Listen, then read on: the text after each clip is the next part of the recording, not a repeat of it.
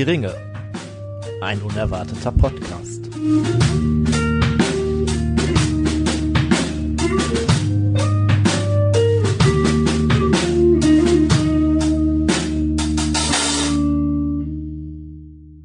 Hallo und herzlich willkommen zu einer Folge Hör die Ringe.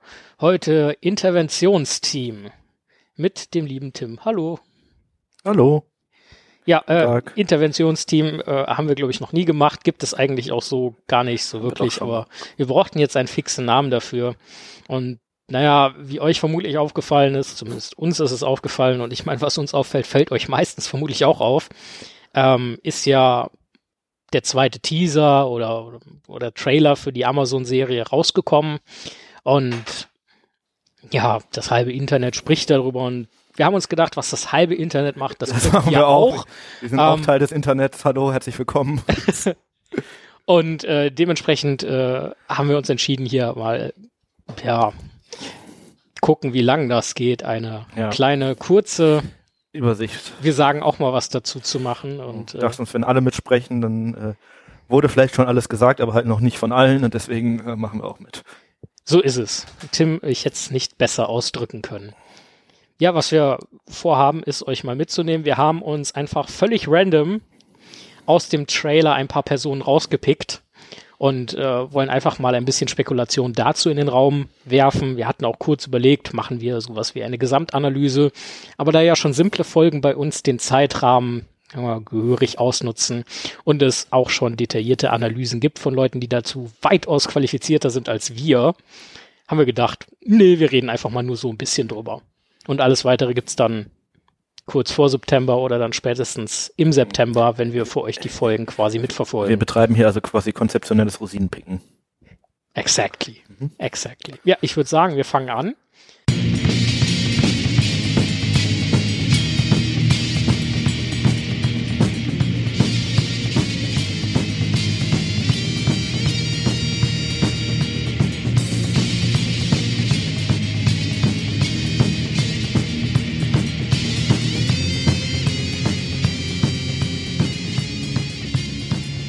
Augen ohne Ringe. Äh, ja, der Trailer ist ja irgendwie zwei Minuten lang. 2,20 oder so. so. Und äh, glaub, man sieht Gott sei Dank etwas mehr als im ersten Teaser. Und äh, ja, fangen wir doch mal an, was ja äh, definitiv confirmed ist. Und äh, eine Person, die ja auch real existiert und nicht dazu geschrieben wurde, ist ja Gilgalad. Ähm, real existieren ist ein witziges Wort bei fiktiven Werken, aber äh, Canon ist. Ja, ich habe versucht hier ein bisschen äh, ein bisschen Ambivalenz reinzubringen. Ja, Gilgalad ist, äh, haben wir gesehen, ist äh, dieser eine Elb in der goldenen Robe, der äh, gen Nachthimmel irgendwie nur zu gucken scheint.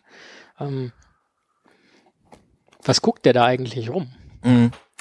Ähm, ja, sollen wir damit anfangen, was wir in der, was wir so ein bisschen wissen schon über Gilgalad? Dann, also was wir quasi wir äh, haben ihn ja im Trailer ein bisschen. Man sieht mhm. ihn, glaube ich, zweimal, soweit ich weiß. Also zum einen ja, diese Szene, also auf jeden Fall in dieser Szene, wo er quasi dann zu Elrond sagt, hier, äh, die ganze Welt wird untergehen, so ungefähr, ähm, ja. wenn man es mal frei übersetzt. Ähm, und sonst sieht man ihn, glaube ich, nicht großartig. Man sieht nur diese beiden Shots oder sieht man ihn noch ich glaube nicht, aber wir haben ihn ja vorher ein bisschen schon gesehen und er ist ja auf einigen Bildern auch schon aufgetaucht.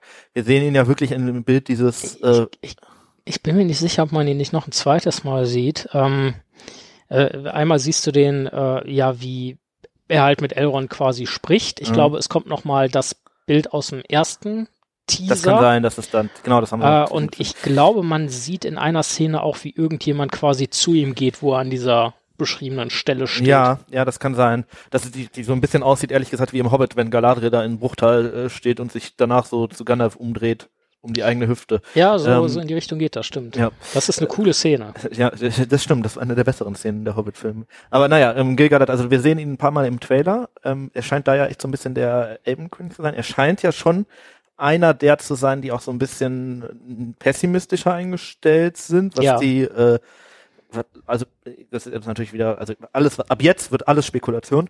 Äh, ähm, was die äh, Welt eingeht und es scheint ja auch irgendwie realisiert zu haben, dass es da irgendeine Art von Bedrohung gibt. Ähm, mhm. Er scheint im Trailer in, sich hauptsächlich in Lindon aufzuhalten. Ja.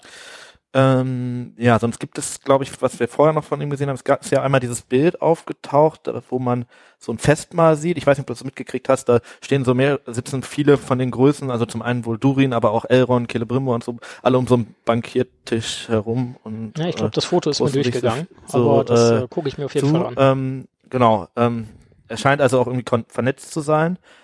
Wir kennen den Schauspieler, der finde ich ziemlich gut besetzt ist. Der sieht ziemlich alterslos aus, so der äh, Elb. Und Das, erinnert von der Optik tatsächlich auch an, an äh, den, Gil äh, Galad ja, aus äh, den Peter Mark Jackson Fer- Filmen. Ferguson, ja, genau. Ähm, und das äh, insofern finde ich Gilgard eigentlich recht stimmig besetzt.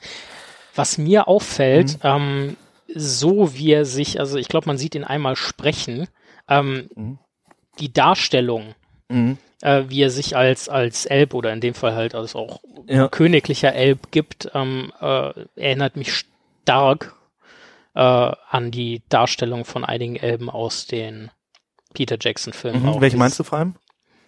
Also, was mir einfällt, ist zum Beispiel so äh, die Szene, wo Elrond, zu dem Ja. kommen wir gleich auch, An Elrond hätte übrigens, ich nämlich auch gedacht. Ja. ähm, vor allem äh, sich mit Gandalf unterhält Mhm. äh, und dann im dritten Film auch mit Aragorn, als er ihm äh, Anduril bringt. ja. Ähm, dieser, dieser Ernst, diese, auch die Mimik dabei. Und auch immer dieses, ähm, also auch Elrond im Peter Jackson-Film ist ja jemand, der immer direkt äh, so, eigentlich sehr direkt weiß, was jetzt zu tun ist und sehr schnell zum Punkt kommt und wenig sich mit anderen wirklich berät, sondern eher so, Rat mit Elrond ist ja hier, mach das jetzt und dann machst du das irgendwie. Ja. Äh, und der, der Gilgalad scheint einen ähnlichen Vibe zu haben, irgendwie. Zumindest von dem, was wir jetzt, wir haben ja ganz wenig gesehen. Ja. Ähm, wir, also ich finde, was man noch sagen kann, ist, er hat sich natürlich, scheint sich irgendwie mit Elrond auszutauschen, das ist ja Mhm. schon relativ klar. Was da jetzt im Buch so eigentlich ist, können wir gleich nochmal kurz drauf gehen, eingehen. Äh, und er scheint sich ja auch etwas mit Galadriel auszutauschen, da gibt es ja auch Ja. gemeinsame Bilder. Ähm, und auch, ich weiß gar nicht, ob es ein gemeinsames Bild mit Celebrimbor gibt, das wäre ja auch noch vielleicht im Verlauf noch interessant. Da gibt es Ähm. Spekulationen zu, wenn ich das richtig Ja. mitbekommen habe, dass äh, in der einen äh, Trailer-Szene, ich nenne das Ding jetzt einfach mal Trailer, ob es ein Teaser Mhm. oder ein Trailer ist, einmal so dahingestellt, ähm, dass äh, da Elrond und Celebrimbor Mhm. zu ihm gehen. Also Ah, womöglich. Es gibt zumindest ja ein gemeinsames Bild von Elrond und Celebrimbor und Ja. das ist, glaube ich, auch, also es sieht eher nach Lindon aus, finde ich. Ähm, daher finde ich, kann man wahrscheinlich auch davon ausgehen, dass er irgendwie mit Celebrimbor in Kontakt ja. kommt. Ist ja auch absolut naheliegend. Und ne? gen generell nochmal zu dem, äh, du hattest äh, angesprochen, er hat wohl Kontakte, hätte mit einigen Größen Mittelerdes Ja. am Banketttisch gesessen oder so. Wie gesagt, Foto muss ich mir auf jeden Fall mal angucken. Mhm. Äh, Habe ich jetzt noch nicht gesehen, aber das ergibt ja Sinn. Ja. Ähm, in Mittelerde ist Gilgalad ja der Hochkönig der Elben. Ja, der ist ja ähm, eigentlich so der dominierende politische Faktor, da könnte man fast schon sagen. Ne? Genau, In Mittelerde, wenn man Numenor jetzt mal außer äh, Und gerade gerade Eregion ähm, handelt dann ja auch mit ähm, mit Khazad-dûm zum Beispiel. Insofern Ja. der Kontakt zu den Zwergen entsteht ja offensichtlich. Ja. Ähm, und der Handel findet ja offensichtlich genau zu diesen Tagen, also Ja, statt- erinnere mich mal gleich dran, dass wir noch über Eregion sprechen, wenn wir vielleicht bei Celebrimbor sind oder sowas, weil äh, da ist Ja. mir auch was ein, einiges Interessantes aufgefallen. Aber ähm, zurück zu Gilgalad. Ähm, vielleicht sollten wir kurz sagen, was wir eigentlich so ist immer aus, dem Buch, aus den Büchern über Gilgalad wissen, damit man das so ein bisschen einordnen kann, was diese Figur tun könnte. da bist du besser unterwegs als ich. Schieß los. Also Gilgalad ist ja der Hochkönig der Elben, kommt, ist im ersten Zeitalter schon geboren, relativ später, hat also diese ganzen riesigen Schlachten gar nicht so richtig mitgekriegt, sondern war da eher noch so sehr junger El- Elbenkind, was weiß ich. Ähm, und ist dann Ist aber jünger als Galadriel. ist jünger als Galadriel, ja. Schon ein paar, also schon deutlich sogar. Äh, ist eher so Altersklasse Elrond, ein bisschen älter. Mhm. Ähm, ist äh, eigentlich das ganze zweite Zeit über König der Elben, weil er halt einer der, der letzten Noldor-Könige ist. Von wem er jetzt genau abstimmt, stammt, gibt es so ein paar verschiedene äh, Konzepte von Tolkien. Das letzte, was im gedruckt wurde, ist, dass er quasi ein Kind aus ähm, Fingolfins Haus mehr oder weniger ist. Insofern äh, halt ein bisschen so auch Richtung Gondolin und so unterwegs war. Ähm, es gibt aber auch Konzepte, dass er tatsächlich mit Galadriel deutlich näher verwandt ist und da beispielsweise ähm, von Galadriels ähm, Brüdern abstammt. Ähm, der hat ja einige Brüder, das, Das kommt ja heißt, vielleicht dass gleich noch. Galadriel quasi seine Tante ist. Genau, und was er tut im zweiten Zeitalter, jetzt äh, Canon Buch, ist halt zum einen, dass er äh, Lindon regiert, er ähm, verwehrt Sauron dort tatsächlich, als er da ankommt und Ja. eigentlich erst ja mit den Elben in Lindon, also nicht in der Region, äh, Ringe schmieden will, den Eintritt auch. Und als es dann diesen Krieg gibt zwischen ähm, Sau Sauron und den Elben aus der Region, hilft er ja den Elben aus der Region auch, indem er da Heere hinsetzt und, Elrond hinsendet ja. und so weiter. Ähm, und was wir wissen, ist, ähm, dass er halt diesen Krieg ja mehr oder weniger verliert und nur von Numenor gerettet wird. Mhm. Er kriegt dann ja von äh, Celebrimbor äh, mindestens einen Ring, einen Elbenring, vielleicht auch Vermutlich zwei. Vermutlich mehr, ne? Ja, vielleicht auch zwei. Äh, ob jetzt Kördan direkt seinen bekommen hat oder erst Gilgalad den gekriegt hat und den dann weitergegeben hat, ist ich relativ, also gibt verschiedene Konzepte. Ja. Elrond kriegt ja seinen Ring äh, später auch dann von Gilgalad. Ja. Also das ist dann quasi Gilgalads Ring, den Elrond dann später hat. Ähm, was der äh, dann tut, noch letzter wichtiger Punkt zu Gilgalad, den man wissen sollte. Ähm, er ist ja derjenige, der mit Elendir zusammen am Ende im letzten Bündnis Sauron dann auch niederwirft und ja. äh, ihm quasi mehr oder weniger den Ring abnimmt. Äh, wie genau jetzt ist er dann ein bisschen, ja, äh, egal. Ne? Und ähm, das finde ich ist für, also für den Charakter total interessant, weil das, wir sehen ja schon, er zieht sich das ganze zweite Zeitalter und wir wissen ja, es wird diese Time Compression geben, dass ja. das alles ein bisschen gestaucht wird. Aber das heißt ja auch, dass Gilgalad eigentlich wahrscheinlich über die ganze Serie zu sehen sein wird. Ne, er wird immer irgendwas machen. Und ich könnte mir vorstellen, dass jetzt kommen wir jetzt mal zum Spekulationsteil, dass der so ein bisschen der Charakter ist, der ähm, im Hintergrund die Fäden zieht und Leute irgendwo hinsendet und vielleicht Galadriel und Elrond irgendwelche Aufträge gibt, damit sie halt irgendwie aktiv werden können gegen Sauron. Ja? Was du ansprichst, ist ein Punkt, den ich äh, mir tatsächlich ein Stück weit erhoffe, dass man halt wirklich über diesen Jahrtausende dauernden Krieg gegen Sauron, mhm. also natürlich hoffen wir auch, dass wir sehen, wie die Ringe geschmiedet mhm. werden und äh, Sauron in äh, menschlicher oder elbischer Gestalt, äh, wie er sie versucht, unter die Leute zu bringen. Mhm. Ähm, aber dass wir halt wirklich sehen, wie ist denn diese Zeit der Elben über diesen Krieg eigentlich zu Ende gegangen und was haben die Elben unter Führung von Gilgalad eigentlich gemacht ja. oder auch nicht gemacht? Ja, ja genau. Und wie, äh, was hat er da auch irgendwie für Entscheidungen getroffen, die ja. dann ne, auswirken? Also das finde ich ein interessanter Punkt. Ähm, ja, aber leider wissen wir bei Gilgalad noch nicht ganz so viel, finde ich irgendwie. Es gibt andere, da gibt es ein bisschen interessantere äh, äh, Sachen, die zu, schon raus. Zu denen kommen wir auch. Also was du jetzt gesagt hast, ich hau den Punkt jetzt einfach mal an, vielleicht mhm. kriegen wir den ja einigermaßen kurz gehalten. Es gibt ja Gemunkel, Aha. dass Amazon vielleicht doch mehr Rechte hat, als das am Anfang ja. quasi äh, vermutet wurde oder äh, zum Teil bestätigt wurde. Mhm. Ähm, also ich habe jetzt nicht auf dem Schirm, wie breit diese, diese, diese wirklich breite Handlung äh, äh, mhm. nur auf diesen 150 Seiten äh, beschrieben Also es sind. gibt ja diese Aussage von Amazon, dass sie eigentlich nur den Herrn der Ringe und die Anhänger haben und den Hobbit. Ja. Äh, aber halt weder das Silmarillion noch die Nachrichten aus Mittelerde, was ja wahrscheinlich das Interessanteste jetzt für eigentlich das, was sie vorhaben äh, ist. Ne? Genau, das ist jetzt so die Frage. Also das ist auch genau das, wo ich jetzt nicht mehr dran glauben kann irgendwie, weil wir haben einen Trailer gesehen, wo wir die zwei Bäume sehen, die mhm. so in der Form, wie sie da stehen, wirklich in Valinor mit der Stadt Tirion davor. Ich könnte mich nicht erinnern, dass das irgendwo im Herr der Ringe explizit so drin steht. Ich glaube, es wird mal irgendwann erwähnt, äh, dass von wegen der weiße Baum von Gondor stammt am Ende dann irgendwie von Telperion ab, aber so wirklich wie das da gezeigt ist, das ist, glaube ich, schon eher, muss man mehr Rechte haben, wenn man das macht. Oder man hat die Rechte nicht und wird dann verklagt, aber ich glaube, das werden sie nicht tun. Äh. Nee, ich glaube, also Amazon schmeißt da gerne mal mit Geld um sich, aber mhm. äh, weder auf die äh, Mitarbeitenden ja. noch äh, auf ja. solche. Also sie scheinen echt mehr, mehr zu haben, als sie. Äh, und wir haben ja auch im ersten Teaser Oder es schon, hat vielleicht in irgendeiner bestimmten Absprache ja, stattgefunden. Ja, das kann also, natürlich dass sein, dass sie nur explizit die kompletten Rechte haben, sondern dass aber es nur abgesegnet Teile ist, scheinen sie zu haben. dass das weil wir sehen ja auch in, in dem ersten Trailer so hat man ja auch wird, ja. Ähm, Fingon, Galadriels Bruder gesehen, der ja auch, ich glaube, der wird im Herr der Ringe kurz erwähnt, aber dass der in der Schlacht kämpft, wo auch vielleicht ja sogar Balrogs im Hintergrund sind, mhm. äh, klingt ja auch nicht so wirklich, also klingt auch ein bisschen mehr nach, ähm, sie haben mehr. Wobei, da, dazu möchte ich gerne was sagen. Ähm, was mich an dieser Szene tatsächlich ein bisschen erschrocken hat, ähm, ist und auch was ich, was ich äh, jetzt durch den zweiten, zweiten Teaser oder Trailer äh, so ein bisschen die Rüstungen, die man zum Teil mhm. sieht, gerade von den, ich sag mal, regulären Truppen, also nicht die von den, von den Charakterdarstellern mhm. und so, die Kostüme sind ziemlich cool, mhm. ähm, aber alles andere wirkt etwas, etwas schlicht und Ja, ich habe das mir Gefühl aber, dass da die Farbbearbeitung gerade im ersten Trailer auch noch nicht so weit war irgendwie, dass da, äh, weil ich zum Beispiel einige Farbspiele jetzt in dem zweiten Teil sehr cool finde Mhm. und auch zum Beispiel gerade bei den Zwergen die Rüstung auch der regulären Truppen Ja. finde ich sehr sehr gut gelungen. generell ähm, wobei du Khazad-dûm- recht hast, äh, Kaladum ist super, ist sprechen wir gleich auch bestimmt mal drüber. Aber äh, bei den Elben finde ich sind die regulären Truppen, ja, gibt es Unterschiede. Mhm. Äh, bei den Numenorern finde ich es stellenweise ein bisschen billig, so wie es jetzt aussieht. Ich- ich- Genau. Äh, ähm, ja, also die, die, hier bei diesen Hobbits und so, das geht eigentlich schon wieder bei alles besser klar. Da bin ich, da bin ich gespannt, weil diese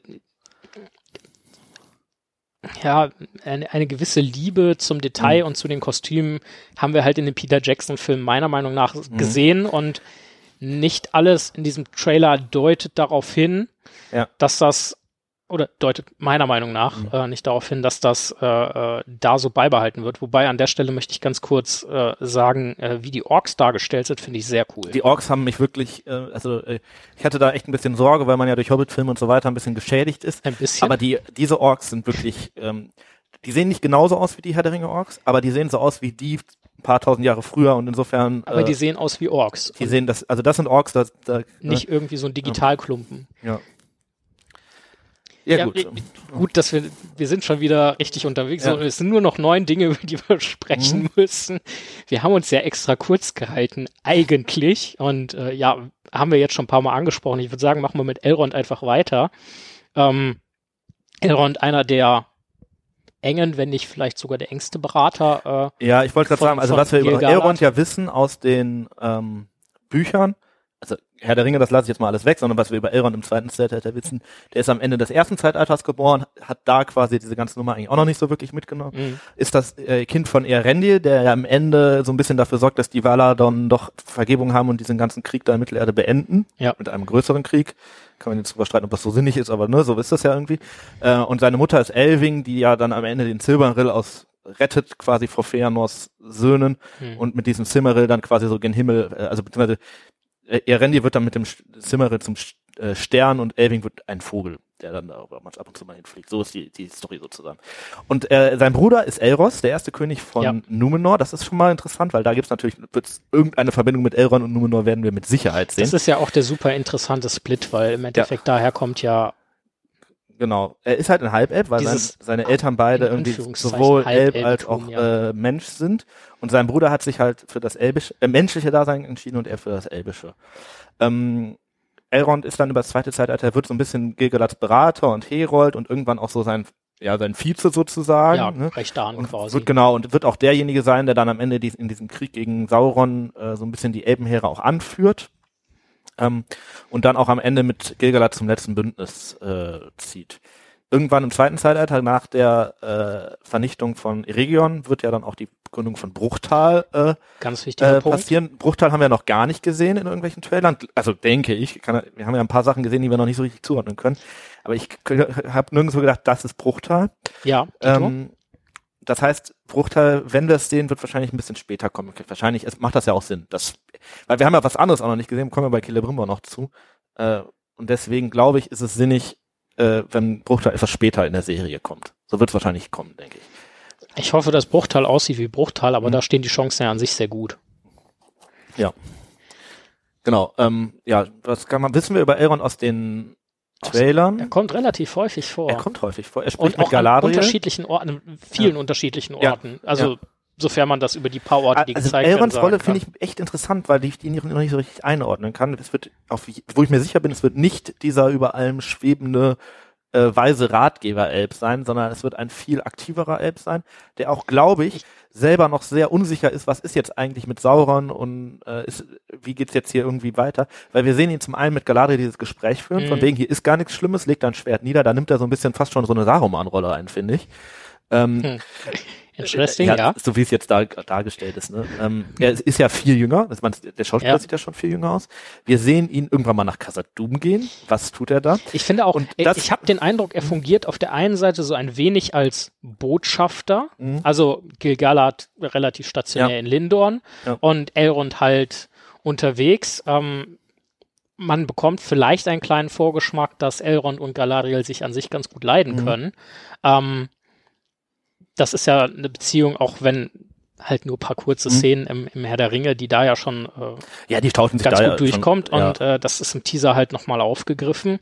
Ähm, und wie gesagt, gerade, äh, dass es zu den Zwergen geht, dass er ein bisschen unterwegs ist. Äh, Und das finde ich eine echt interessante Geschichte, weil wir, äh, es, zumindest in einem dieser Vanity Fair Artikel, wo dir ein paar Bilder rausgehauen wurden, ja, steht als Untertitel irgendwie Elrond ein politisch, ähm, ambitionierter, ja, und aber auch irgendwie ähm, ambitioniert und äh, das englische Wort ist, glaube ich, ambitious. Also auch, äh, ambitious, ja. ja, also nicht, nicht nur ambitioniert, sondern halt auch hin und her gerissener Ja. äh, Elb. Und das, das passt ja gar nicht mehr zu dem Elrond, den, den wir dann später irgendwann sehen.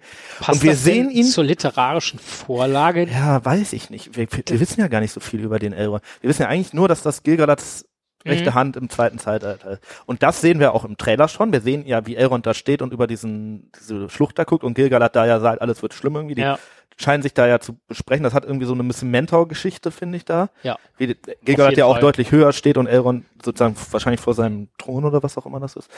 Ähm, und wir, was ich da so, was mir da für ein interessanter Gedanke kam, es gibt ja auch ein Bild, wo Elrond und Celebrimbor zusammen an einem Ja. Ding sitzen. Wir wissen, äh, dass Elrond ja irgendwie nach Khazad-dûm kommt. Mutmaßlich von Gilgalad dahin geschickt, vielleicht um äh, Handelsbeziehungen aufzubauen oder äh, und wir wissen auch, Möglicherweise kommt er aber auch von Galadriel. Vielleicht Ich meine, kommt er auch von Galadriel ja- vielleicht kommt er auch von Celebrimbor, weil wir haben ja auch gesehen, dass irgendwann dieser Ah, eine ja. rothaarige Zwerg irgendwas Silbernes hochhält und sagt, Was das ist der Beginn eines neuen Zeitalters, was ja wahrscheinlich Mithril ist. Ja. Und das könnte ja zum Beispiel bedeuten, dass, weiß ich nicht, Gil Gilgalad äh, kriegt mit, dass da irgendwas abgeht, schickt Elrond dahin, um rauszufinden, was da los ist. Und Celebrimbor nimmt den aber irgendwie vorher noch zur Seite und sagt, ey, hiermit das mit dem Mithril, das ist interessant und da, dass da quasi nochmal irgendwie eine Nebenhandlung Mhm. oder ein Nebenmotiv aufkommt, weil Celebrimbor als so dann Schmiedeperson ja an dem Mithril wahrscheinlich sehr, sehr interessiert ist.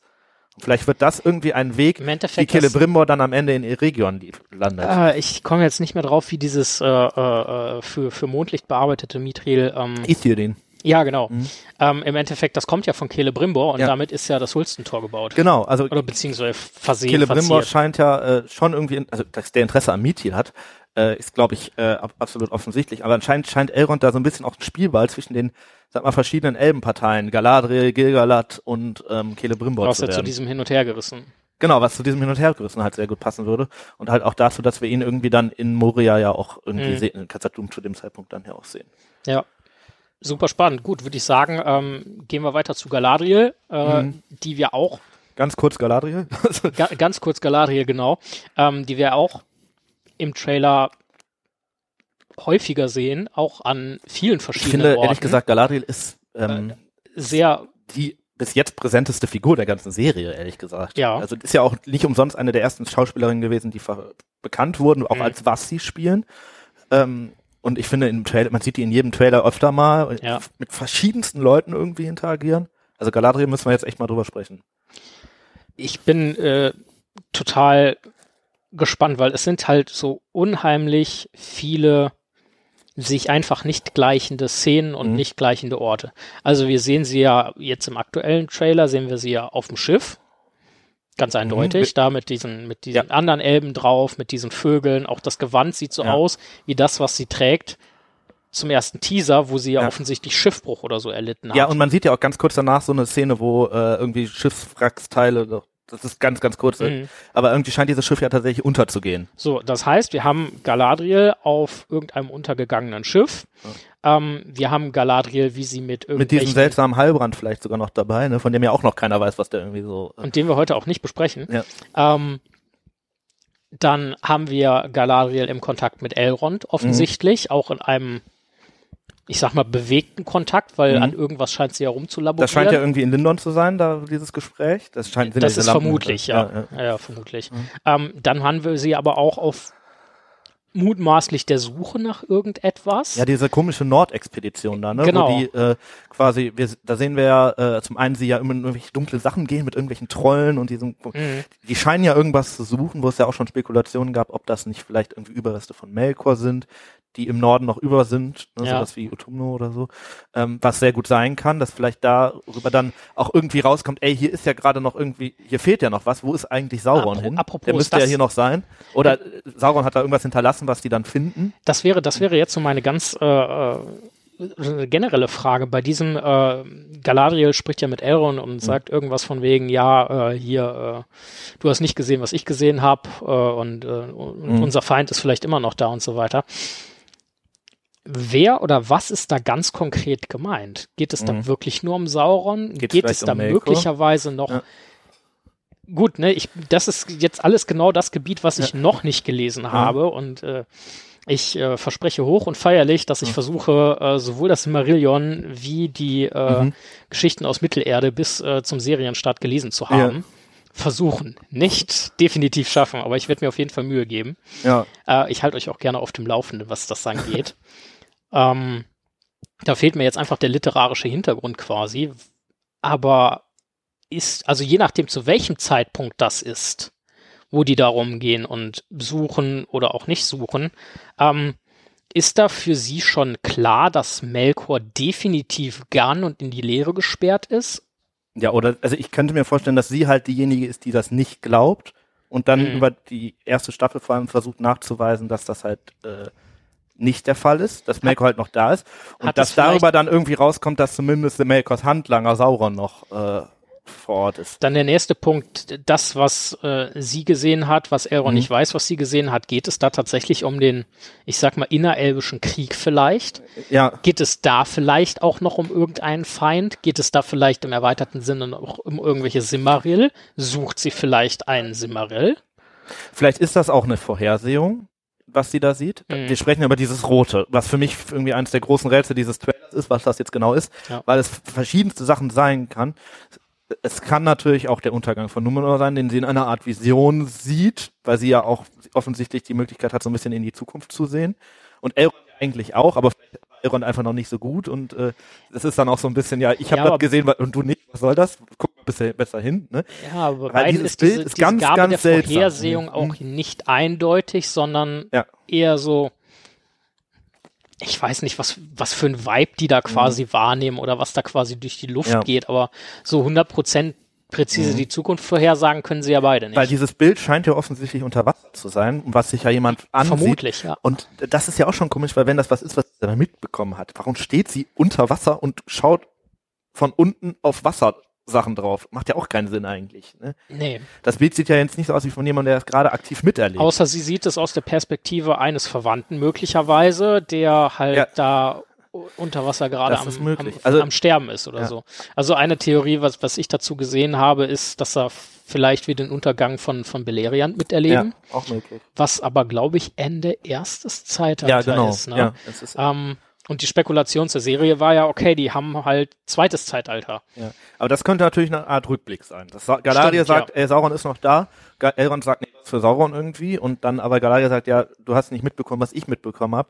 Wobei natürlich Elrond den Untergang von Beleriand schon mitgekriegt hat. Der war da ja noch ja, ja. Kind und so, aber das müsste er eigentlich schon gekriegt haben. Oder das ist was noch ein bisschen und früher, wie beispielsweise dieser Sippenmord oder ähm, sowas halt weil das da irgendwie eine große Anzahl Menschen gleichzeitig stirbt. Das ist ja, oder also Personen, äh, ist ja an dem Bild schon zu erkennen irgendwie. Was ganz interessant oder was ich noch ganz interessant bei Galadriel finde, ähm, man sieht sie ja, ich sag jetzt mal grob in zwei Rollen. Mhm. Ähm, und ein paar Sachen haben wir auch noch gar nicht gesehen, was ich auch ganz interessant finde. Also auf der einen Seite haben wir halt Galadriel in einem Kleid oder Gewand, Mhm. So zu der Schiffsbruchzeit. Und ansonsten sehen wir sie, glaube ich, nur in dieser Rüstung, die sie ja. anhat. Sie scheint schon irgendeine Kriegerrolle zu haben. Einem Schwert. Und jetzt aus dem Herr der Ringe und auch aus dem Hobbit, äh, selbst aus dem Hobbit-Film, mhm. ähm, kennen wir Galadriel ja also wenn aufgebracht und irgendwie kriegerisch mhm. unterwegs, dann halt offensichtlich mit irgendeiner Art magischer Macht. Mhm. Ähm, und nicht klassisch, wie wir es zum Beispiel bei Elrond äh, mhm. äh, bei der beim bei der Schlacht des letzten Bündnisses sehen oder dann auch als sie in äh, Dol Guldur sind zusammen, der halt ganz normal mit Rüstung und Elbenklinge kämpft. Ja. So und wenn wir da jetzt Galadriel in Rüstung und Elbenklinge haben, stelle ich mir natürlich die Frage, warum, was macht sie und was hat sie eigentlich im zweiten Zeitalter mhm so gemacht, dass das möglicherweise ihr Weg ist, ja. halt mit Körperkraft und Waffe und Rüstung anstatt mit Und das passt ja auch irgendwie zu diesen Sachen, wo wir die einer nicht gewissen sehen. arkanen Macht Weil wir sehen so. sie einmal auf dieser Expeditionsreise, da ist man- sie ja vielleicht eher kriegerisch unterwegs. Wir sehen sie äh, einmal offensichtlich irgendwie auf Numenor, weil wir sehen sie mit Elendil später reiten. Und äh, es gibt ja auch irgendwie dieses, dieses Rumor, dass sie da in, in Numenor irgendwann mal in den Knast geworfen wird. Äh, das heißt, sie scheint da irgendwie auf der Insel zu sein. Sie ist offensichtlich irgendwie in Lindon und spricht mit Gilgalad Ja. und Elrond. Mit Celebrimbor hat man übrigens noch nichts gesehen, das ist ja auch Mhm. vielleicht noch interessant. Ähm, und sie scheint ja tatsächlich irgendwie auch noch, irgendwie wird sie wahrscheinlich ja noch irgendeine Beziehung mit den Zwergen eingehen. Ne? Äh, Genau das ist der Punkt. Das ist nämlich das, was meiner Erinnerung nach fehlt. Ja. Ähm, erstens äh, der Kontakt mit den Zwergen. Zweitens, ich glaube, wir sehen Celeborn gar nicht, der ja zu dem Mhm. das ist mir nämlich Zeitpunkt auch aufgefallen. Wich, also, wichtig, also, äh, Celeborn wie ist unwichtig, ne? Wie aber wichtig ist es gibt Celeborn, jetzt, aber, glaube ich, keinen Schauspieler, es gibt kein, äh, kein, kein, kein Bild, kein gar nichts von Celeborn. aber das ist äh, eine, eine der wenigen Sachen, die ich weiß, ist, dass sie halt mit ihrem Mann quasi einmal durch Mittelerde gezogen ist und der ja auch von Anfang dabei ist eigentlich, ne? Also ich meine, der macht halt wirklich nichts, deswegen kann man ihn wahrscheinlich weglassen. Ja. Aber das ist schon, äh, schon auffällig, dass Celeborn wirklich komplett ausgeblendet wird bis jetzt. Ähm, und, und Galadriel scheinbar die ganze Zeit auf Jück ist. Ja, ja, das ist schon richtig. Also, ähm, finde ich äh, schon irgendwie Der Galadriel selber gründet ja auch Reiche, so und Celeborn ist ja dabei. dabei. Ne? Das ist nämlich äh, Und das, sind auch Dinge, die wir nicht sehen. Nein, und da, wir sehen viele Dinge noch, oder Was nicht heißt, dass sie nicht vorkommen, ne? Also, um Gottes Willen. Aber was, was wissen wir denn über Galadriel aus den Büchern? Das ist doch zum einen, sie macht im ersten Zeitalter diesen ganzen großen Zirkus damit, eher Mhm. in der beobachtenden Rolle, aber sie ist dabei. Sie kriegt das alles hautnah mit. Ne? den Wahnsinn ihres Onkels und so weiter. Genau, den Wahnsinn ihres Onkels und äh, den ganzen Krieg gegen Melkor und am Ende auch die Zerstörung von Beleriand und so weiter. Ähm, und danach geht sie ins zweiten Zeitalter hin und das erste, was sie eigentlich tut, nachdem sie so ein bisschen rumgewandert ist, sie gründet irgendwann Eregion als Reich für die Noldor. Genau. Während Lindon ja eher so ein gesamtelbisches Reich ist mit Noldor, Sindar und so weiter. Mhm. Da wird sie aber irgendwann von äh, Celebrimbor so ein bisschen ausgestochen, weil die Schmiede da immer mächtiger werden und das Reich irgendwann übernehmen. Und da übrigens auch, äh, es gibt ja da auch so ein paar Andeutungen von Tolkien, dass Celebrimbor der guten Galadriel auch gar nicht so abgeneigt war und sie ja eigentlich auch eher Mhm. so ein bisschen Celeborns äh, Stelle eingenommen hätte. Wer auch immer das möchte, aber na gut. Ähm, die, Du meinst, dann kommt man einfach nicht mehr vor, konsequent. aber am Ende wurde, wurde, wurde sie dann halt irgendwie vertrieben äh, und ist dann, hat dann irgendwann, ist sie nach Lorien gegangen Genau. und hat dann mit den Waldelben auch irgendwie ein bisschen Kontakte über die Zwerge aufgebaut. S sicherlich auch äh, geholfen im, äh, dann im Krieg gegen Sauron, auch über ihre Kontakte zu den Zwergen. Ähm, also insofern ist, spielt sie da schon irgendwie eine gewichtige Rolle. Irgendwann wandert sie da nochmal umher und Amrod wird König von Lorien und so, aber das äh, ist dann alles drittes Zeitalter. ja. Aber sie ist schon jemand, der eigentlich das ganze zweite Zeitalter über den Widerstand gegen Sauron irgendwie macht. ja, Und im Buch eher in einer passivere Rolle, also so im Hintergrund, indem sie Kontakte knüpft und jetzt weniger selber auf dem Schlachtfeld steht. Ja, aber sie, sie ist ja eine der nicht ganz so vielen, die das halt wirklich permanent auf dem Schirm hat. Ja. Ja, und sie ist auch jemand, also es gibt ja auch Beschreibungen von Tolkien, dass sie zum Beispiel im ersten Zeitalter durchaus auch kämpft. Zum Beispiel bei, gibt es irgendwann sogar die Idee, dass sie bei diesem Sippenmord-Ding auf der Seite der Sippengemordeten quasi ihr eigenes Schiff ver verteidigt, Mhm. ne, gegen Feanor. Ähm, also insofern äh, ist sie nicht ganz so passiv wie sie, also das muss nicht diese über allem schwebende Galadriel sein. Auch eine aktiv handelnde Galadriel ist durchaus in Tolkiens Mhm. Werk irgendwie einbaubar. Mhm. Nur äh, sie scheint tatsächlich mit sehr, sehr vielen Leuten da zu tun zu haben. Ich finde auch die, äh, die Vorstellung, dass sie zum Beispiel mit Elendil irgendwo langreitet und da ja auch irgendein Kontakt sein muss, äh, bietet ja auch schon wieder Anlass für allerlei Spekulationen. Was tut sie denn mit Elendil? Äh, Vielleicht hat er sie aus dem Numenor-Knast befreit. vielleicht hat der, der ja, ja, oder das ist danach, oder also, ne, also es ist alles echt ein bisschen äh, spannend, ja. Ja, lassen wir uns überraschen. Äh, Du hast es gerade schon äh, angesprochen, ähm, oder eigentlich jetzt schon ein paar Mal gefallen, äh, der Name Celebrimbor. Mhm. Äh, der dürfte, zumindest wenn man in Anführungszeichen halt nur die Bücher, Hörbücher kennt, äh, wohl den wenigsten äh, großartig gewahr sein. Äh, mal also er steht ja drin, abreißen? ne, aber er ist Ja, ja, ja. natürlich äh, relativ, ähm, ja, was heißt, un also er, er, er, das könnte jeder beliebige Name sein. Celebrimbor ist der ähm, Schmied der Elmringe im Prinzip. Das ist ein Nachfahre von schon öfter erwähnten Feanor, also ein bisschen den bösen Onkel im äh, von Galadriel, ja. äh, ähm, der äh, halt äh, irgendwann sicherlich nicht dieser ganzen Wahnsinnsgeschichte von Feanor so richtig nachkommt, aber ist wahrscheinlich ein Enkel von Feanor. Mhm. Ähm, und der aber dann in Region immer Und der hat auch weiter ein bisschen was, aufsteigt. der hat auch ein bisschen was übrig für Glitzerdinge, ne? Genau, und der halt auch sehr gerne irgendwelche Dinge schmiedet und dann halt irgendwann auf Sauron, der als verkleideter, als Anatar da hinkommt, äh, so ja hereinfällt oder mit ihm dann zusammen diese Ringe irgendwann schmiedet. Vor allem sieben Ringe und die neun Ringe, den drei Ringe macht er dann irgendwann alleine ohne Sauron, wird aber in allen möglichen natürlich von Sauron getäuscht, er macht den Meisterring und äh, dann fällt es ihm irgendwie wie Schuppen von den Augen, ey, Sauron hat uns hier betrogen. Und dann gibt's die dann gibt's Krieg ne, zwischen Sauron und den Elben, in dem Brümmer dann am Ende auch ähm, ja erst gefangen genommen wird, dann auch ein bisschen gefoltert wird, dann wird dem quasi noch rausgepresst, wo die sieben Ringe versteckt sind, die Mhm. drei verrät er tatsächlich nicht, also so im Endeffekt bleibt er da irgendwie ein bisschen standhaft. Ähm, wem er die gegeben hat, das wäre dann ja vor allem Gilgalad und Galadriel zu dem Zeitpunkt. Ähm, und er äh, wird dann am Ende von Sauron getötet, äh, ja, und dann so ein bisschen auch als Leichnamsbanner durch die Schlacht getragen, aber das ist irgendwie nur am Rande. Ähm, genau. Als Leichnamsbanner durch die Schlacht getragen. Was eine Formulierung. Und wir sehen ja diesen Celebrimbor da tatsächlich äh, auch öfter im Trailer. Ja, ja. Der spricht ja, ich weiß gar nicht, ob der spricht. Ich glaube, die Stimme hören wir nicht. Ich glaube auch, ja. Äh, aber wir sehen ihn ein paar Mal so mit Elrond zusammenstehen und ähm, ja, ich glaube insbesondere mit Elrond, Ja. ne? vor allem, also er scheint irgendeine Beziehung zu Elrond zu haben. Ähm, ja, viel mehr über ihn wissen tun wir eigentlich nicht so wirklich. Wir wissen schon, dass er äh, in irgendeiner Form was auch nimmt. Ich finde bei Celebrimbor viel interessanter die Sachen, die wir nicht sehen. Das sind nämlich zwei, vor allem zwei Dinge. Wir sehen Meinst du das Schmieden von Ringen zu genau, wir sehen, obwohl die Serie Rings of Power sie, sieht überhaupt noch keine Ringe. Das scheint also mutmaßlich in der ersten Staffel noch gar nicht vorzukommen. Was ja erstmal ein ziemlich verfolg, äh, erfolgsversprechendes Rezept sein könnte, die Leute auch zu einer zweiten Staffel zu animieren. Wenn Und was ja auch Ringe irgendwie Sinn sehen macht, möchte. weil ja wahrscheinlich dieses Schmieden der Ringe soll ja wohl der Höhepunkt der ganzen Nummer Das ist ja auch nicht am Anfang des zweiten Genau, und das ist auch nicht am. Anfang des Zeitalters, insofern alles gut.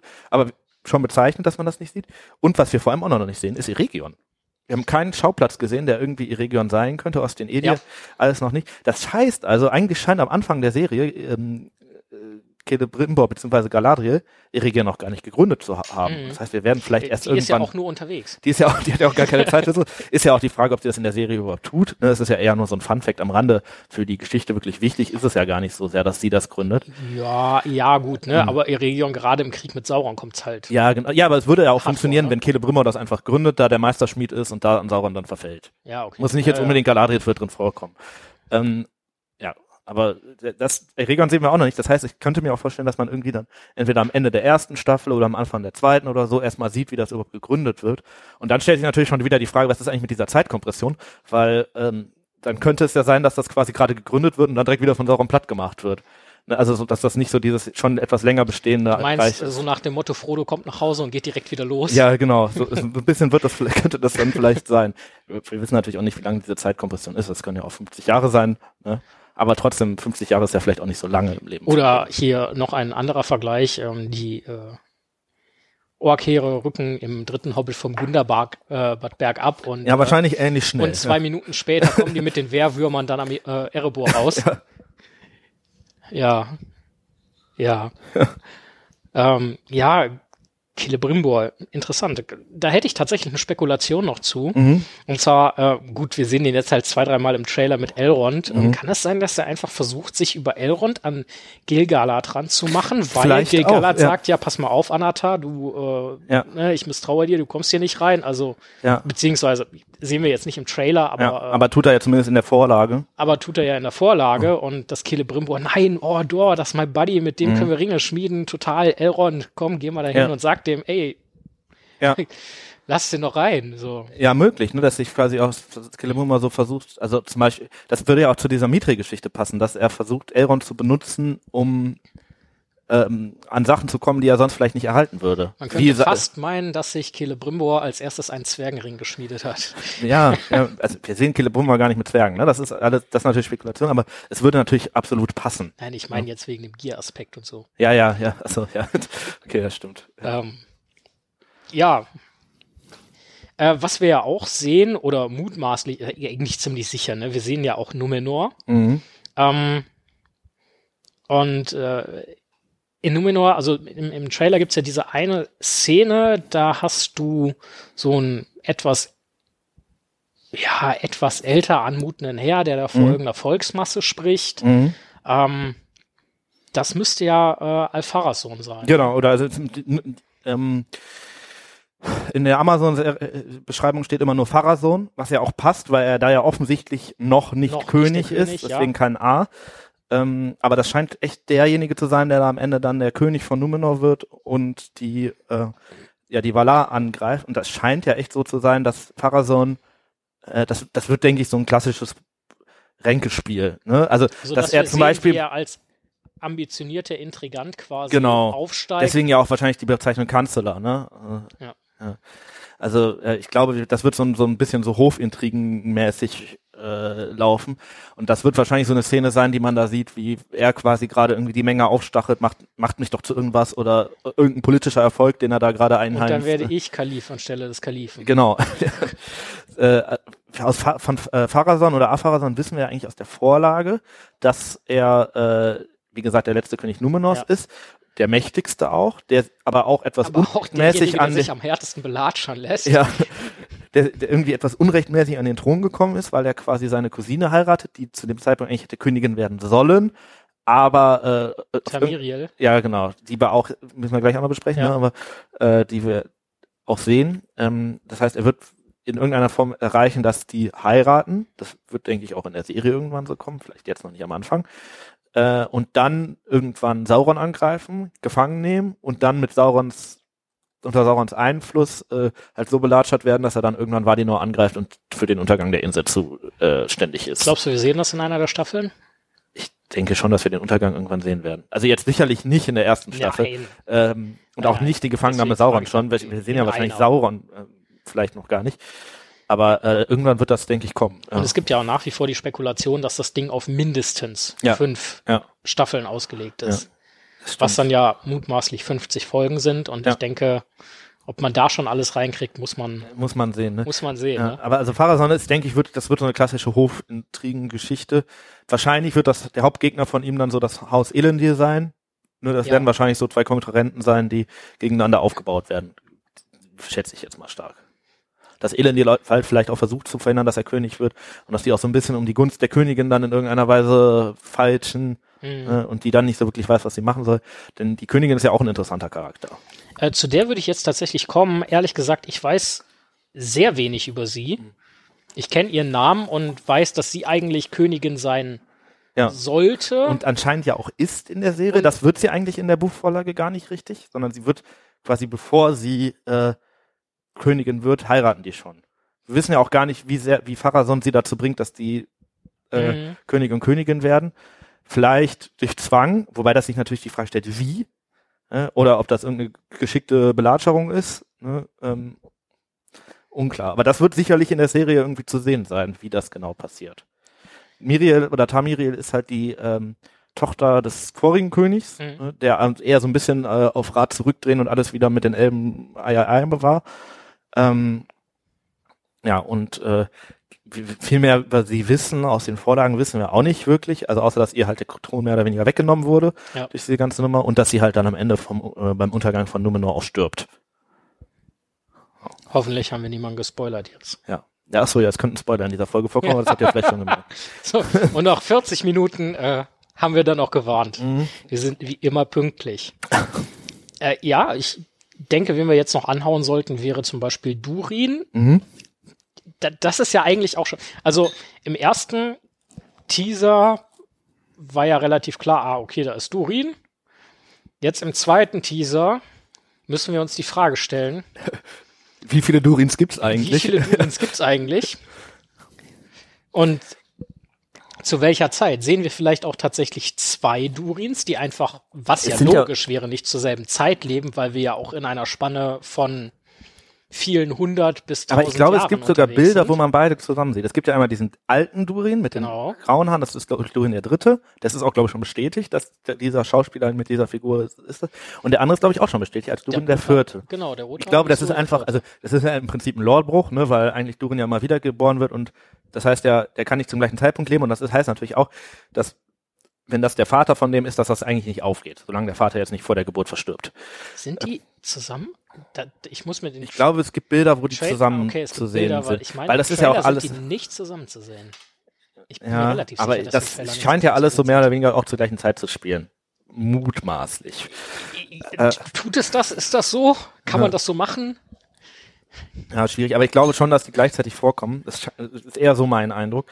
Ähm, und wahrscheinlich, dass Amazon sich da eigentlich gar keine Gedanken drüber gemacht hat, sondern einfach gesagt, Zwergenkönig ist Durin der Dritte und danach kommt dann ja wohl der Vierte. So, war wahrscheinlich die, die, Möglich, ja. die Idee dann. Das wird ja ähm, so ein Thronwechsel wie in den Niederlanden.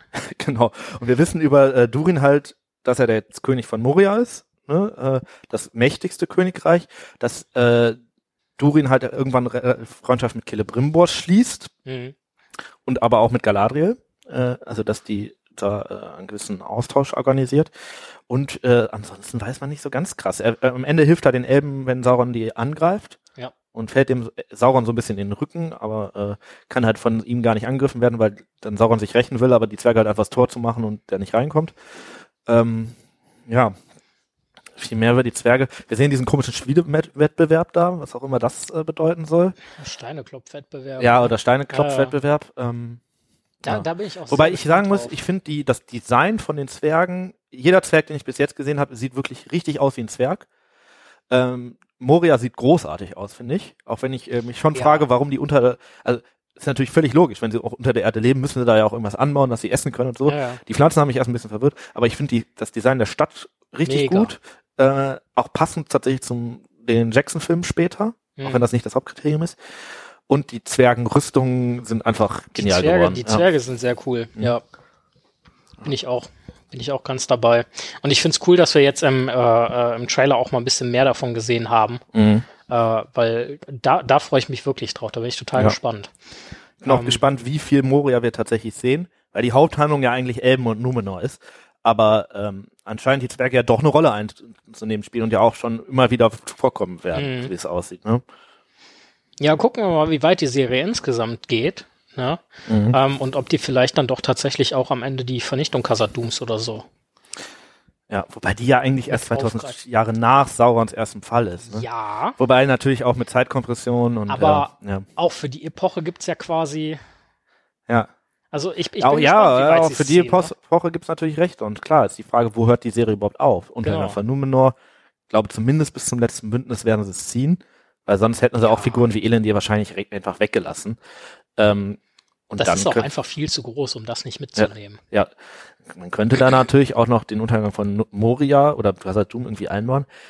Theoretisch könnte man den ja sogar vor äh, Hm.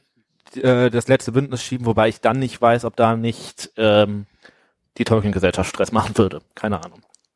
Also je nachdem, wie es abläuft, sehen wir Hm. vom, vielleicht vier Untergänge. Mhm. Einmal Numenor, einmal äh, Beleriand, einmal Eregion und einmal Moria, beziehungsweise. Ja, und. Mordor ja auch irgendwie, ne? Also, Okay, äh, ja, dann wären es fünf. ja. Also eine Untergangsserie. Ja. Ja, wir sehen noch ein paar andere, also das heißt ein paar andere, ne? Wir sehen noch ganz viele andere Charaktere, Völker. Ähm, was wir jetzt äh, mal anreißen würden, weil wir da jetzt ja inzwischen etwas mehr gesehen haben mit dem neuen Trailer, ist der, äh, wie hast du es genannt, Meteor Man, der mit dem Ja. Meteoriten ja schein einzuschlagen scheint und dann da mehr oder weniger einfach aufsteht und weggeht. Ich habe hab schon die nach Theorie gehabt, dass das einfach Jeff Bezos ist, der quasi sagt, weil meine Serie einschlägt wie eine Bombe äh, oder wie ein Meteor, äh, das quasi so als, als Sprachbild da rein transportiert. Äh, aber ich weiß nicht, ob es nicht vielleicht doch eher ein an, aber es wird sicherlich jemand von den Bösen sein, egal ob jetzt Bezos oder jemand anderes. Ich, ich wollte schon meinen, also äh, böser Charakter wird ja schon mal, Also, Würde das ja schon mal- ne? also, das ist echt ein absolutes Rätsel, finde ich ei- eigentlich noch, weil wir wissen über diesen Meteor Man, bis zu dem Trailer wussten wir eigentlich fast nichts, nur dass der irgendwie mit Meteoriten auf Mittelerde irgendwie landet. Ja. Und aus dem ersten Trailer wissen wir ja, dass diese ähm, Haarfußfrau oder Kind oder was das ist, äh, die da irgendwie, den da irgendwie raushilft. Wie heißt die? Eleanor? Nori Brandi- heißt sie, glaube ich. Aber ist auch egal. Aber Hobbits sind alle gleich. Ich glaube, ich glaube von, Ähm, den, von den Haarfüßen gibt es zwei, drei Namen. Ja, ja, Nori heißt sie, nicht glaube ich. Aber, fest im, äh, äh, ist, aber ist ja auch für, für dafür völlig unwichtig. Ähm, was der aber jetzt macht und was da die Story, das scheint ja irgendwie, der scheint ja irgendeine Story mit den Haarfüßen zu haben. also Und das wundert mich jetzt wirklich, weil ähm, als ich den Trailer gesehen habe, jetzt den zweiten, gibt es Mhm. am Ende eine Szene, wo der Meteor quasi eingeschlagen ist, alles ist voller Feuer und das Feuer zieht sich so zusammen auf den äh, auf den Meteor Man irgendwie zusammen. mhm. Was schon komisch ist, weil das sieht ja nicht aus wie, wenn, wenn ein Mensch da in der Mitte wäre. Also das sieht irgendwie magisch übernatürlich aus. Man sieht auch auf jeden Fall, gerade aus der Perspektive, ein Auge. Und da ist natürlich die Assoziation direkt Sauron. Sauron. Ja. Wir scheinen ja auch, es gibt ja tatsächlich auch irgendwie so die mehr oder weniger halboffizielle Aussage, dass äh, Sauron in irgendeiner Form zu sehen ist, schon im Trailer. Und ich, was mich halt wirklich wundert, wenn das wirklich Sauron ist, habe ich zwei Fragen. Zum einen ähm, scheint er ja das erste mehr oder weniger Abenteuer dieses Meteormans scheint ja irgendwas mit Haarfüßen zu sein. Mit Hobbits also. Wie passt das zusammen damit, dass die Hobbits eigentlich im dritten Zeitalter von Sauron ja völlig un unbekannt sind? Er weiß ja gar nicht, was ein Hobbit ist. Und das heißt, das, das passt ja nicht so wirklich zusammen, wenn das, wenn er da schon irgendwie welche kennengelernt hat. Zustimmung? Ähm, und zum anderen, was ich mich wirklich frage, das scheint ja so ein bisschen so wahrscheinlich das Rätsel, große Rätsel der ersten Staffel zu sein. Wer ist Sauron? Es wird wahrscheinlich irgendwie so sein, weiß nicht, man sieht ihn die ganze Zeit, aber keiner weiß so wirklich, welcher Charakter wirklich am Ende Sauron dann ist. Und wenn das Sauron ist, warum verrät man das denn dann schon im Trailer mit so einem Hint? Äh, Das macht irgendwie für mich marketingtechnisch also auch keinen ich Sinn. persönlich kann dir diese Fragen nicht beantworten.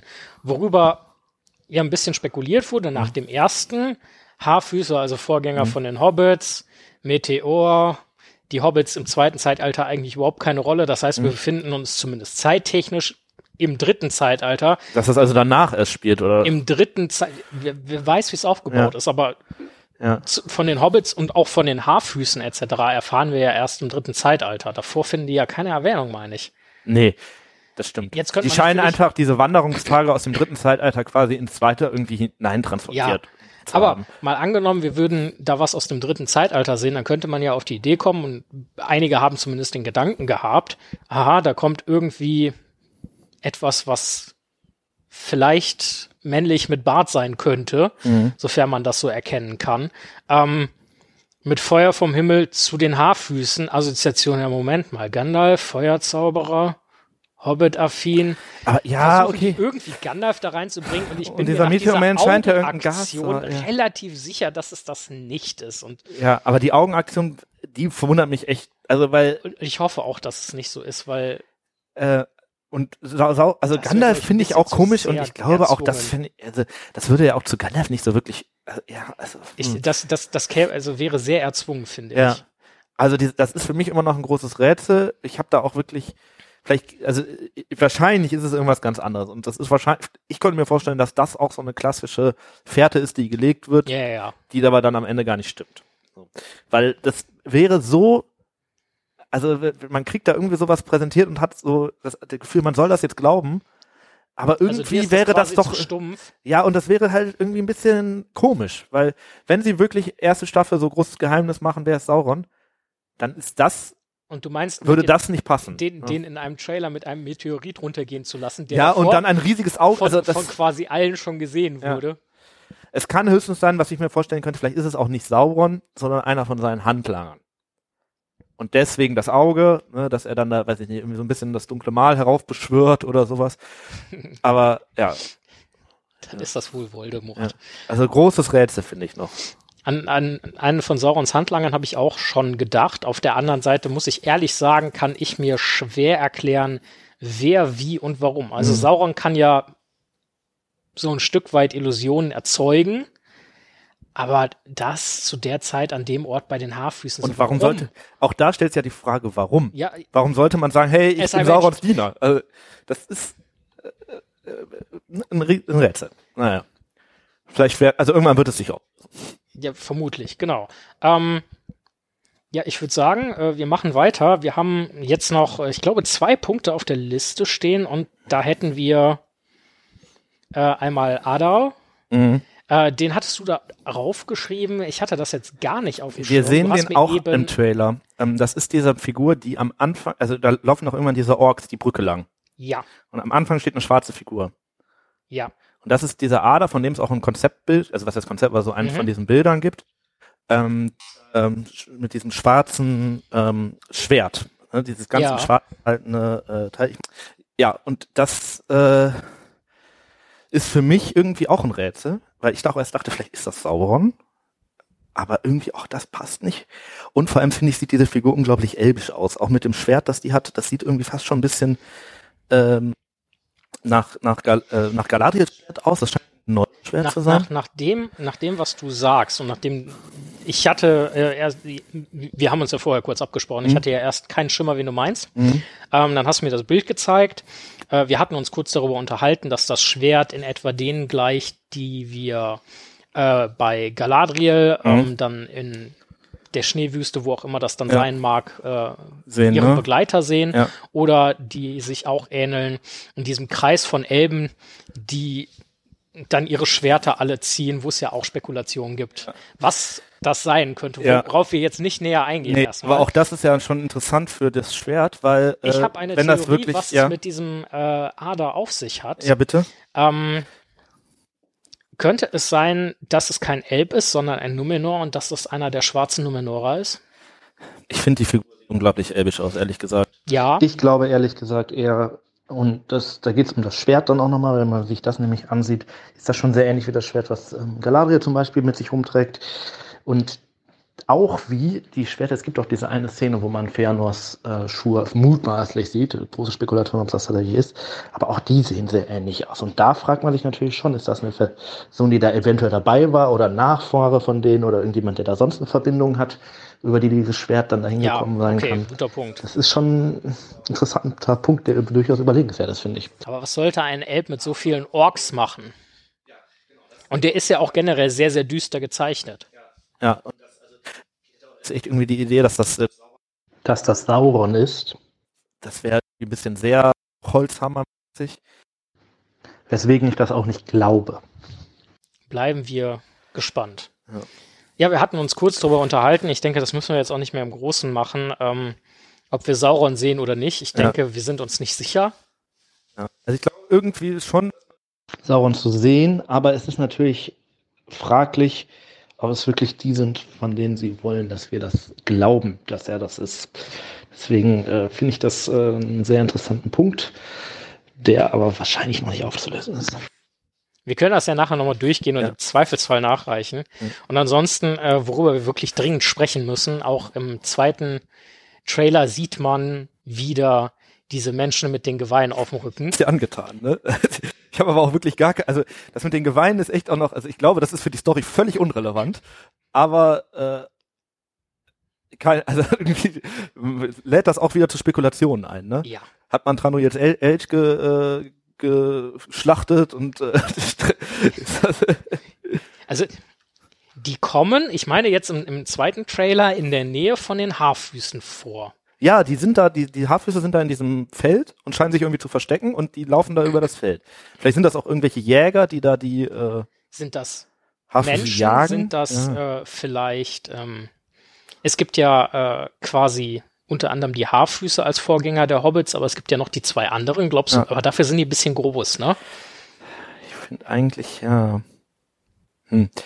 Ja, aber auch das würde doch von der Story her keinen Sinn machen. Laufen die da übers Feld? Ich habe irgendwie den Eindruck, die jagen diese Haarfüße. Weil die ja auch sich ja irgendwie gegenseitig warnen und so. Aber was machen, also die haben keine Geweihe. Dann hätte ich mir vorstellen können, die haben irgendwie welche gefangen oder erlegt oder was auch immer und, Und tragen gerade, jetzt da gerade die bei Gegend. dieser Größe von den Geweihen, so es denn Geweihe sind, Ja. könnte man ja davon ausgehen, dass die wesentlich größeres jagen. aber für Jäger ist es halt auch eigentlich dämlich, Haarfüße. weil welcher Jäger schnallt sich ein riesiges Geweih auf den Rücken? Das ist ja auch keine gute Tarnung. Äh, Möglicherweise nicht, ja. Ja, keine Ahnung, was das ist. Also, da bin ich, äh, ich glaube, die Story, wie gesagt, völlig irrelevant. Ich, es ich bin so, total gespannt. Ich Ja. bin wirklich total gespannt, was damit auf sich hat. Ja. Gut. Ähm, ja, wir haben jetzt fast eine Stunde geredet. Äh, wir sind uns ziemlich sicher, ihr seid genauso wenig schlau wie wir. Wir hoffen das zumindest. ja. Äh, wenn dem nicht so sein sollte, dann schreibt, euch, schreibt uns doch einfach äh, zum Beispiel in der Mail oder irgendwie auf Instagram, was ihr dazu denkt. Und ja, ansonsten äh, laden wir euch auf jeden Fall ganz herzlich ein, uns ab September zuzuhören, wenn wir direkt nachdem wir die Folgen geguckt haben, was wir machen, sobald die raus sind, äh, eine Folge dazu aufnehmen, damit das schön brühwarm ist und man ganz kontrovers darüber diskutieren kann. Jo. Ja, Tim, äh, danke für deine Spekulation, Einschätzung, Klarstellung. Ich, ich kann ja nichts anderes. Also das, das ist mit der Klarstellung nicht. Aber die ersten beiden Punkte, das, Ja, das ist, und äh, bei mir möchte ich mich auch herzlich bedanken, dass ich an dieser Folge teilgenommen habe. Ähm, ja, äh, macht euch noch eine schöne, was auch immer, Resttageszeit und äh, ja, wir hören uns das nächste Mal, wenn es wieder heißt, äh, hör die Ringe. ein unerwarteter Podcast. Tschüss. Tschüss.